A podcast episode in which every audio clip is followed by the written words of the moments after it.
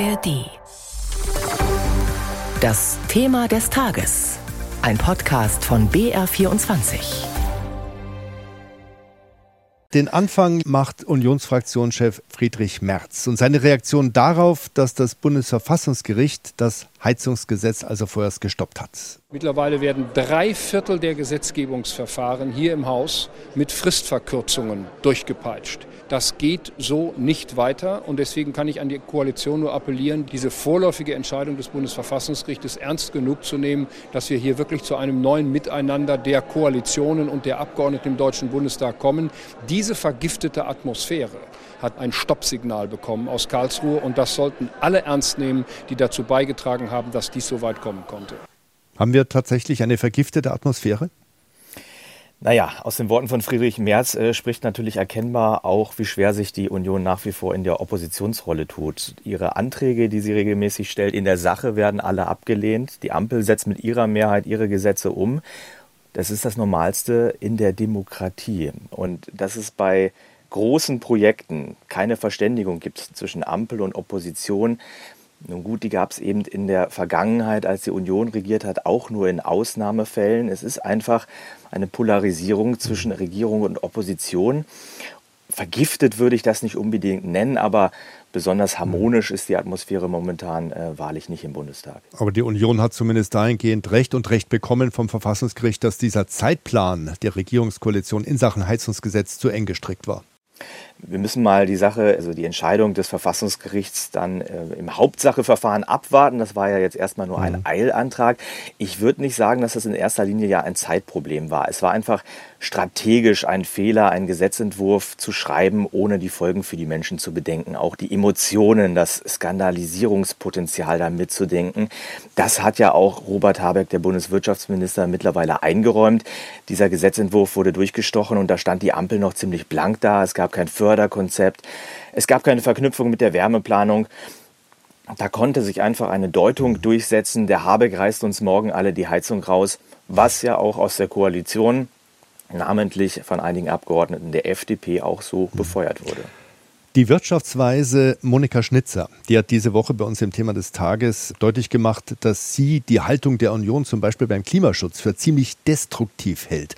Hören wir nochmal gemeinsam rein. Dinge einfach nur abzulehnen, zu sagen, das ist eine ungebührliche Belastung, ist natürlich möglich, aber schön wäre es, wenn man an der Stelle dann auch immer einen Gegenvorschlag sehen würde und sagen würde, naja, man könnte das sehr viel besser so und so machen. Dann wäre es eine ehrliche Diskussion. Sehen das auch die Beobachter in Berlin so? Die Union stark beim Kritisieren, schwach beim Unterbreiten konstruktiver Vorschläge? Ja, wie gesagt, die Union stellt hier schon einige Änderungsanträge im Bundestag. Es ist nicht so, dass sie sich an der Sacharbeit nicht beteiligen würde. Die werden von der Mehrheit dann alle abgelehnt. Das ist eben das Schicksal der Opposition. Aber nach außen bleibt, also bei mir persönlich oft hängen, die Union übt Kritik am Verfahren.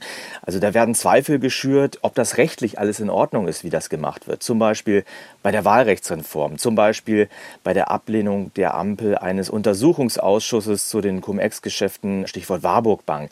Und in beiden Fällen klagt ja auch die Union vom Bundesverfassungsgericht, weil sie da ihre Rechte als Opposition missachtet sieht.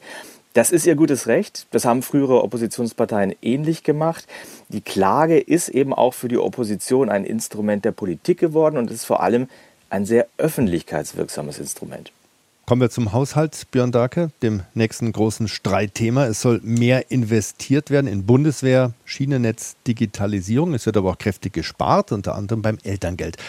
Finanzminister Lindner ist deshalb vorgestern gefragt worden, ob denn das sozial sei, ob er denn kein Herz für Kinder habe. Und seine Antwort fiel so aus. Nichts ist sozialer als ein Staat, der durch Bildung und ein aufstiegsorientiertes Sozialsystem dafür sorgt, dass Menschen durch ihre Arbeit auf Basis ihrer Qualifikation ohne staatliche Unterstützung ihr Leben bestreiten können. Die Einkommensgrenze beim Elterngeld, die soll im nächsten Jahr von 300.000 Euro auf 150.000 Euro des zu versteuernden Jahreseinkommens gesenkt werden. Es gibt auch viel äh, Zoff bei der Kindergrundsicherung. Können diese Themen eigentlich noch größere Verwerfungen in der Koalition hervorrufen? Man sieht bei diesen Fragen vor allen Dingen, wie kurz die Zündschnur geworden ist in der Ampel. Da werden interne Briefe der Regierung äh, getwittert. Die FDP zeigt auf die Grünen und umgekehrt. Für mich zeigt das Ganze, da ist praktisch überhaupt kein Vertrauen mehr zwischen den Koalitionären vorhanden. Es fehlt auch der Wille, gemeinsam zum Erfolg zu kommen, den dann auch nach außen zu vertreten. Ich glaube, in der Sache wird das jetzt keine größeren Verwerfungen mehr bringen beim, beim Elterngeld und die Kindergrundsicherung, die ist so vereinbart. Da gibt es jetzt noch Streit um die Finanzierung oder äh, die Frage ist noch offen, wie man das Ganze bis ins Detail detailliert löst. Ich glaube, da wird man aber zu einer Einigung kommen. Aber dieser Stil, den finde ich doch ähm, vor allen Dingen bezeichnend verlorenes Vertrauen und ähm, ja, die Zusammenarbeit ist erkennbar schwer geworden. Hm, da wird immer wieder sehr lebhaft auch öffentlich diskutiert. Was die Regierungsparteien SPD, Grüne und FDP auf jeden Fall gemeinsam haben, die Umfragen sehen für alle gerade eher mau aus, wenn wir mal auf den aktuellen ARD-Deutschland-Trend blicken. Womit sind denn die Menschen unzufrieden? Kann man das so einfach sagen? Die Menschen in Deutschland sind ausweislich dieses ARD-Deutschland-Trends beunruhigt. Und das hängt viel mit dem Handeln von Politik und Regierung zusammen. Ein Viertel der Befragten, die sich als beunruhigt bezeichnen, sagen, also Politik und Regierung, das Agieren momentan ist schuld.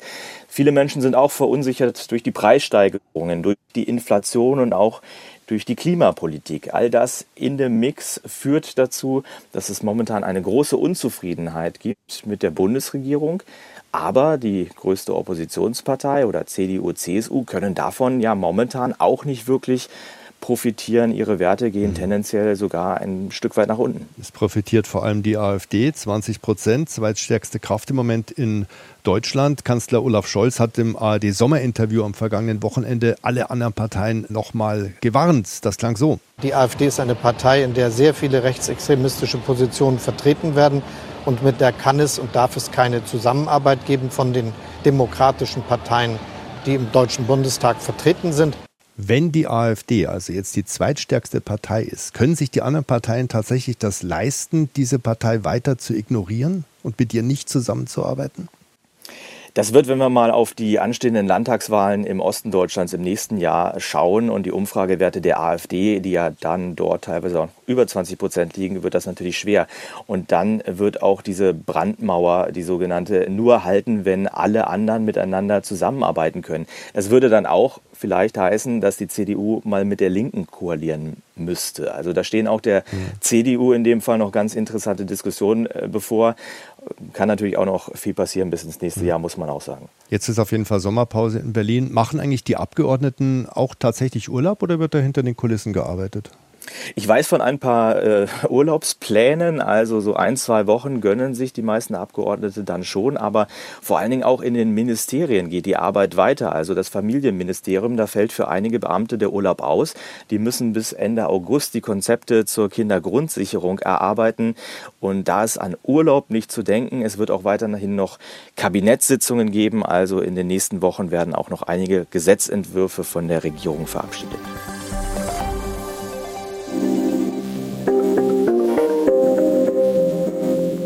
Dreimal besser. Das ist der Infopodcast von BR24. In jeder Folge sprechen wir über ein aktuelles Nachrichtenthema und stellen dabei immer drei Lösungswege vor. Ich bin Kevin Ebert. Ich bin Birgit Frank. Wir sind die Hosts von Dreimal besser. In Dreimal besser schauen wir nach vorne und darauf, wie es besser laufen kann. Weil das Schöne ist, es gibt meistens schon echt gute Ideen, wir machen die nur sichtbar. Jeden Freitagmorgen gibt es eine neue Folge, unter anderem in der ARD Audiothek.